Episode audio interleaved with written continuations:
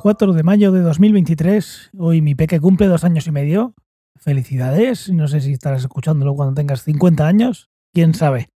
Y hoy te quiero hablar de los motivos por los que considero que el cine en 3D y luego también el, cine en casa en 3D, digamos, no llegó a cuajar, no llegó a cuajar.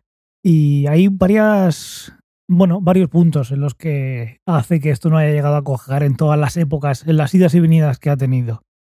A mí es una tecnología que me gusta mucho. Considero que siempre va a ser mejor el 3D que el 2D, igual que va a ser mejor tener una película en color que en blanco y negro, a no ser que tengas pues un motivo artístico, etcétera, ya me entiendes. Pero bueno, esto es si el mundo fuera ideal y no tuviera pues un precio a pagar esta tecnología tal y como la hemos conocido estos años.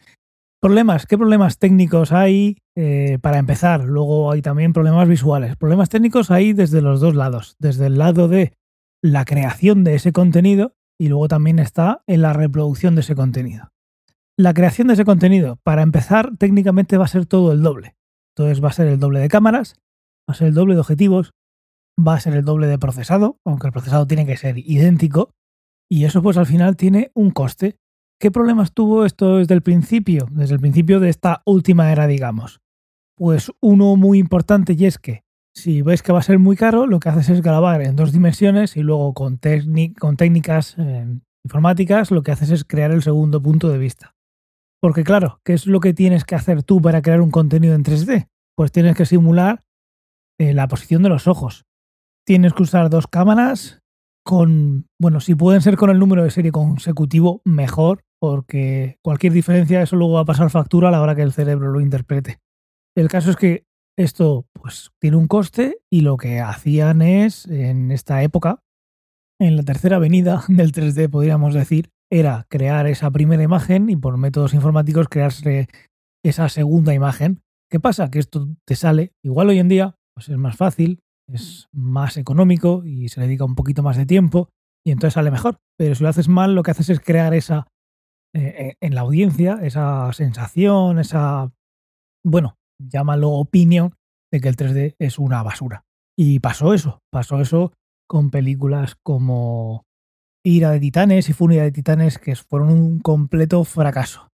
Bueno, esto fue la segunda avenida. La primera avenida, digamos que es cuando se inventaron los estereoscopios, los estereogramas, hace ya más de 100 años, y eran imágenes fijas que tenían un dispositivo óptico en el que mirabas y veías esas dos imágenes, cada una de ellas llegaba a un ojo y entonces el cerebro pues eh, las fusionaba. Esta es eh, la primera avenida y la segunda vinieron con el anaglifo, esas típicas gafas de los 80 en los que tienes un ojo con un filtro rojo y otro cian, que es la suma del verde y el, y el azul, los otros dos que no son el rojo. Porque al final todo esto en qué consiste? Lo que consiste es en la parte de reproducción de separar las dos imágenes que se grabaron en el rodaje, hacer que lleguen al ojo que corresponde. Yo grabo con la cámara izquierda, tengo una imagen, con la cámara derecha tengo otra imagen, pero tengo que conseguir que cada ojo entre una, una imagen, la que toca, y no la otra. Si yo pongo una cámara, la del ojo izquierdo, y delante le pongo un filtro, el rojo, y cojo la cámara del ojo derecho y le pongo un filtro, cian, cuando yo grabe eso y luego lo reproduzca, si pongo esos filtros en, el, en los ojos de los, de los espectadores, pues van a ver la imagen que le corresponde al ojo. Pero esto, en esta fase, también tiene sus pegas y es que los colores pues pierden mucha calidad. Pierden mucha calidad y al final es algo que en la época pues tampoco se, se grabó mucho y era más una curiosidad que otra cosa. Luego, en 2009, con la llegada de Avatar, la cosa mm, cambió, la técnica era mejor, pero bueno, al final el resultado es el mismo. Una vez que he conseguido grabar con mejores técnicas, mejor calidad y todo, al final tengo dos imágenes que tengo que hacerte llegar a los ojos que tocan. Y aquí surgieron muchas tecnologías que se han ido desarrollando eh, con el paso del tiempo. Por ejemplo, para evitar que haya problemas de color, pues en lugar de usar filtros de color, lo que usas es filtros polarizados. Una polarización que sea, eh, yo qué sé, me la invento, en vertical y el otro ojo en horizontal. ¿Cómo conseguimos esto? Pues tenemos que poner cuando proyectamos unos polarizadores delante del proyector y luego en la pantalla eh, pues se tiene que conservar la polarización. Eso no es algo trivial. Tienes que usar una pantalla con un recubrimiento que suele ser eh, metálico, suele ser de, plata, que obviamente te puedes imaginar que no, que no es, eh, no es nada económico. Pues bien, usamos esas pantallas, conserva la polarización y luego le ponemos a cada persona unos polarizadores delante. La polarización vertical entrará en el filtro vertical que tenga y la horizontal en el otro. ¿Qué pasa? Que esto solo funciona si estás pues muy recto. En el momento que mueves un poco la cabeza y la inclinas para un lado para otro, se pierde. Entonces, ¿qué pasa? Pues que a alguien se le ocurre usar filtros de polarización circular, que también existen. Tampoco voy a entrar en detalle de... Pero es otro tipo de polarización que también requiere un tipo de pantallas especiales y lo que haces es poner delante del proyector un LCD que va a ir cruzando la polarización para, bueno, con un par de polarizadores crear esa, esa polarización circular que puede, es eh, levógira o destrógira. Bueno, dicho esto, pues tenemos unos, unos filtros que ya son polarizados circulares en, en, nuestros, en nuestros espectadores. ¿Qué ganamos ahí? Pues que si giran la cabeza, pues no pierdan la ilusión de de 3D, de profundidad. Ahora, la ilusión de profundidad también se va a seguir perdiendo porque la imagen no es realmente 3D. La imagen no está grabada en 3D en cualquier ángulo porque no existe. Lo que has hecho es poner dos cámaras en horizontal. Cualquier cosa que salga de la horizontalidad no tiene información en 3D. Así que bueno, estás ganando un poco, pero perfecto no puede ser porque la persona también tiene que estar quieta, aunque bueno, estas gafas siguen siendo bastante ligeras. Eh, entonces, eh, bueno, tampoco voy a liarme mucho. Hay otros tipos de filtros. Esto último que he dicho es, la marca comercial, digamos que Real 3D. Y luego está Dolby, Vision en 3D, Dolby, Dolby 3D, creo que se llamaba. Que lo que hacen es usar un RGB, como el rojo cian de los años 80, pero mejorado. Unas gafas un poquito más grandes, pero que los colores, pues mejor. Todo esto al final lo vas a mejorar, pero tienes que llevar unas gafas puestas. Sea que unos polarizadores lineales, eh, circulares, un LCD, que también hay, la tecnología Xpand, Xpand, que funcionaba con LCD, un obturador. Abrían y cerraban cada ojo según como correspondiese. Esto pues tiene ese corte extra de que encima tiene unas baterías y tiene que tener un sensor de infrarrojos, bla, bla, bla, bla, bla, bla. Cada cosa tiene lo suyo, pero tienes que llevar gafas. Tienes que llevar gafas porque en un cine va a haber muchísimas personas viéndolo a la vez. ¿Cuál es la alternativa? La alternativa es usar tecnología como usa pues, la Nintendo 3DS. La Nintendo 3DS no necesitas tú que tengas unas gafas para verla.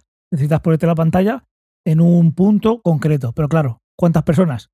Una. Ese tipo de tecnología eh, a veces funciona con unas barreras eh, muy pequeñitas que no se ven. Otras funcionan con lentes delante para mm, guiar la luz para dónde tiene que ir. Lo que creas son unos puntos en el espacio que según donde te pongas vas a ver imagen de un ojo o de otro, un ojo de otro, y van alternándose.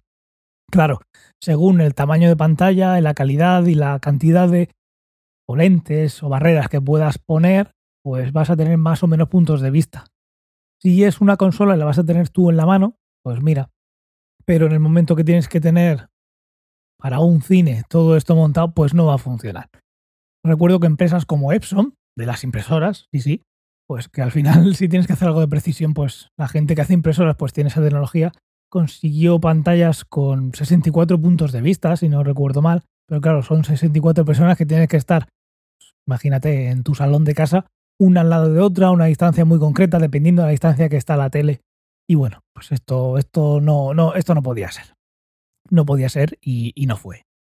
Así que tienes una tecnología que es más cara, vas a tener unas entradas de cine que son más caras y vas a tener que ponerte unos dispositivos en la cara que pueden ser más cómodos o menos, pero si tienes ya gafas y tienes que ponértelo encima, pues cómodo no es. Y aquí todavía no hemos llegado al punto de la visión y el disconfort.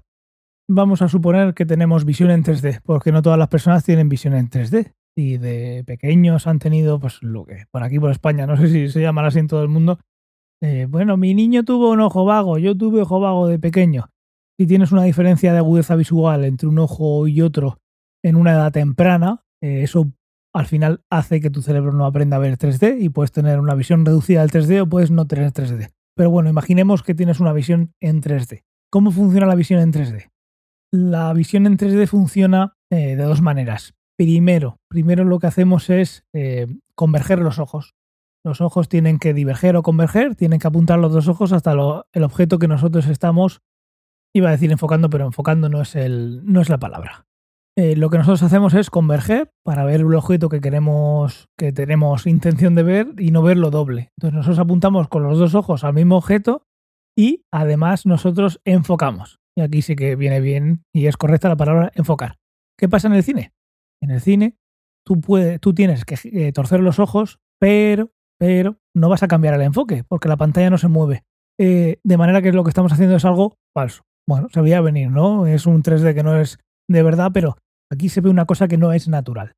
Mi cerebro ha aprendido toda la vida que si tiene que converger, si tiene que cruzar los ojos para ver un objeto que me pongo, bueno, a 20 centímetros de, de los ojos, también tiene que enfocar de cerca, porque está más cerca. Si tú me creas una ilusión en la pantalla de que un objeto está a 50 centímetros en lugar de a los 10 metros de la pantalla, o no, imagínate que no son los 10 metros de la pantalla, que son 5 metros de la pantalla. Ahí vale, porque está lejos. Pero cuando intente eh, mis ojos torcer van a querer enfocar y luego van a ver que no hace falta que se enfoque. Porque no sé, no sé qué pasa, pero no tengo que enfocar, tengo que dejar el enfoque como estaba. Y eso al final, como todo, pues se puede entrenar entre comillas, te puedes acostumbrar, pero si vas al cine y lo que te están haciendo es ponerte pues imágenes que te tiran objetos a la, cara para que veas tú eso como si fuera un parque temático, lo que vas a conseguir, y es lo que se consiguió normalmente, es un disconfort, es una, un malestar, es no poder aguantar cómodamente toda la película y al final la gente no vuelve. Y eso es un problema que pasaba y va a seguir pasando mientras que lo que crees es una ilusión. Por ejemplo, algo muy sencillo. Un ejemplo de cómo crearía esta ilusión. Imaginad que estamos en un cine. Estamos en un cine y la pantalla está a 10 metros. Si la pantalla está a 10 metros y yo como director eh, quiero que veas un punto flotando a 5 metros, es algo muy sencillo. Yo solo tengo que poner eh, dos puntos en la pantalla. El del ojo derecho lo voy a poner a la izquierda y el de la izquierda a la derecha. ¿Y a cuánta distancia lo tengo que poner para que se vea a la mitad de la distancia entre la pantalla y yo que estoy mirando? Pues a la misma distancia que tengan los ojos. Los ojos, una media, son 60 milímetros. Si eres Paquirrin, si eres Kiko Rivera, igual son más, pero bueno, ya me entiendes. El caso es que si yo cruzo en la pantalla la imagen de un punto y la cruzo la misma distancia que tengo separados los ojos, cuando mis ojos se cruzan, ¿en qué punto se van a cruzar la visión y va a creer mi cerebro que están? A la mitad. Sencillo, ¿no? Así creo la ilusión 3D. Pero esto tiene un problema técnico más que ahora te contaré, pero sobre todo que, qué es lo que hace que una persona pueda aguantar más o menos viendo 3D, aparte de ver mucho 3D, si es que lo soportas. Pues esto depende de la reserva fusional, de las forias y unas cosas eh, que hay por ahí que no se suelen ver a no ser que vayas a un buen óptico. Al final, cuando, cuando tú enfocas, cuando tú converges en un sitio, mejor dicho, o cuando enfocas, eh, ese reflejo de convergencia quedan unas reservas en las cuales digamos que te puede salir de la norma. Esto explicándolo muy, muy por encima y bueno, de aquella manera, ¿vale? Si yo enfoco algo que está cerca, mis ojos van a converger, se van a cruzar para que se junten las dos imágenes y no verlo doble. ¿Qué capacidad tengo yo para, enfocando ahí, poder separarme, poder separar los ojos para un sitio para otro? Eso, esa reserva fusional va a depender mucho de cada persona para que tenga un disconfort mayor o un confort mayor y aguante más viendo 3D. Un ejemplo muy sencillo. Yo soy miope. Yo soy miope y tengo tres diostrías, tres diostrías de miopía. ¿Qué quiere decir esto? De una forma muy simple, que si yo me quito las gafas a 33 centímetros, es decir, a uno partido de tres dioptrías que tengo, metros, uno entre 3, 33 centímetros, 0,33, a esa distancia yo no voy a tener que eh, enfocar, porque es como una persona que no tiene miopía ni hipermetropía, lo que llamaríamos un hemétrope, que esa palabra la, la habrás oído menos, eh, pues se esfuerza cuando mira al infinito, ¿no? Cuando tiene una visión pues normal, digamos. Si yo soy miope y no estoy enfocando nada a 33 centímetros, yo cuando me pongo a mirar sin las correcciones, estoy diciendo, sin llevar gafas ni lentillas, lo que yo tengo que hacer es tirar de la reserva fusional, es decir, tengo que hacer un esfuerzo extra de lo que está preparado mi sistema para que mis ojos se crucen y ver lo que hay a 33 centímetros. ¿Se entiende? Si yo me pongo mis gafas y ya estoy viendo bien de lejos, tengo que hacer un esfuerzo de 3 dioptrías para ver lo que está a 33 centímetros, y esto va a tener un reflejo asociado que va a hacer que yo converja los ojos, los cruce para ver eh, ese punto. Eso sería lo normal. Cuando yo tengo una miopía, yo ya estoy tirando de, de esa convergencia extra. Estoy haciendo un esfuerzo extra, aunque no lo parezca. Ahora, ¿qué pasa? Que si yo me enfrento a una situación antinatural, digamos, como un efecto 3D, si yo para ver esa pantalla de lejos ya estoy haciendo un esfuerzo, porque tengo, por ejemplo, una hipermetropía, pues digamos que me voy a cansar antes. Y esto puede pasar y la gente no va a saber qué pasa, pero pasa. Es decir, tenemos una situación que es anómala, va a depender muchísimo de la corrección, de la reserva fusional, que todo esto se puede entrenar, pero claro, pues claro nadie va a entrenar para, para ir a ver el cine en 3D. Bueno, parece que hasta que no haya algo de verdad, y cuando digo de verdad es un holograma o algo así, algo que la posición, o sea, que el frente de onda, la luz, realmente venga de ese punto y tanto la distancia a la que tengo que converger como a la que tengo que enfocar coincidan, pues esto va a ser siempre un problema.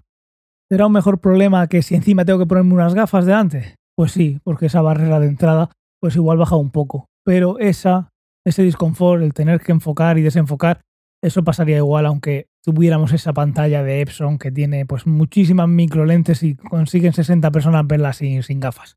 Lo otro no se va a quitar. Así que hay problemas técnicos o más bien desafíos técnicos para hacerlo y luego pues para ahorrar costes hacer un 3D mal y te tiras piedras en tu propio tejado, luego tienes que proyectarlo o tienes que verlo en casa, tienes que tener unas gafas que va a ser pues incómodo y encima puedes tener un problema de disconfort que se puede entrenar pero nadie va a perder ese tiempo en hacer eso. Y luego hay uno más que tampoco es menor, es a tener en cuenta y sería en la parte técnica, pero ya del consumo en casa. Y es que si yo echo una pantalla de, de 10 metros, o 20 o 30, para verlo a esa distancia de cine, esa diferencia de entre esos puntos que te he contado antes, de que si yo los pongo a 6 centímetros en la pantalla para verlo a medio metro, cuando yo esa misma proyección la veo luego en casa, la cosa no va a pasar igual. Porque mi casa tiene una pantalla más pequeña, entonces esos puntos van a estar más cerca y el 3D no va a ser el mismo, no va a ser proporcional. Si yo tengo en casa una pantalla a 2 metros, pero la pantalla es 10 veces más pequeña y en lugar de 6 centímetros a un centímetro de separación, pues el 3D no va a salir lo mismo. Entonces lo que vamos a tener es un como si la pantalla la estirásemos o la apretujásemos en el eje en el eje 3D, ya no en la pantalla, la pantalla del 2D se va a ver igual, pero va a haber un, una diferencia entre la profundidad que yo veo en un cine y la que veo en casa. ¿Cómo se soluciona esto? Pues con más dinero. Cuando vas a hacer esa conversión al DVD que lo vas a vender o al Blu-ray, eso es lo que se hacía en el Blu-ray, porque al final tienes que tener dos imágenes y aparte que llegó tarde para el, para, para el DVD, aparte de no caber, ya no era su época, ¿no? Tengo que volver a recombinar las imágenes, tengo que volver a, cambiar el centro, tengo que volver a hacer cositas. Incluso igual tengo que tocar los efectos visuales, los que me he inventado, los que no están grabados, para que no maree más o se note muy poco el efecto en casa. Si te gusta mucho el 3D, como me gustaba a mí, después de hablar de todo esto parece que está negro la cosa, ¿no? Yo no tengo duda en que volverá y volveremos a topar en las mismas piedras, pero bueno, quiero pensar que cada vez que vuelve estamos un poquito más cerca de en algún momento poder llegar a ver una escena como si estuviéramos ahí y que por su naturalidad suponga un adelanto como fue la llegada del color al cine. Otra cosa es que artísticamente o narrativamente tenga sentido pasar de este, de este fotograma, de esa cuarta pared, atravesarla, romperla para siempre y que esto tenga sentido narrativamente. No las tengo todas conmigo, a no ser que venga una revolución tan grande como, mira, voy a meterme dentro de, una escena como si estuviera en una especie de Matrix. No creo que tenga por qué cambiar y por qué ser la evolución lógica del 3D, a no ser que sea para algún documental y que la parte más creativa o narrativa siga estando perfectamente en dos dimensiones como sigue siendo igual de válido desde que se inventó contar historias en formato libro. Y nada más por hoy, espero que te haya parecido entretenido.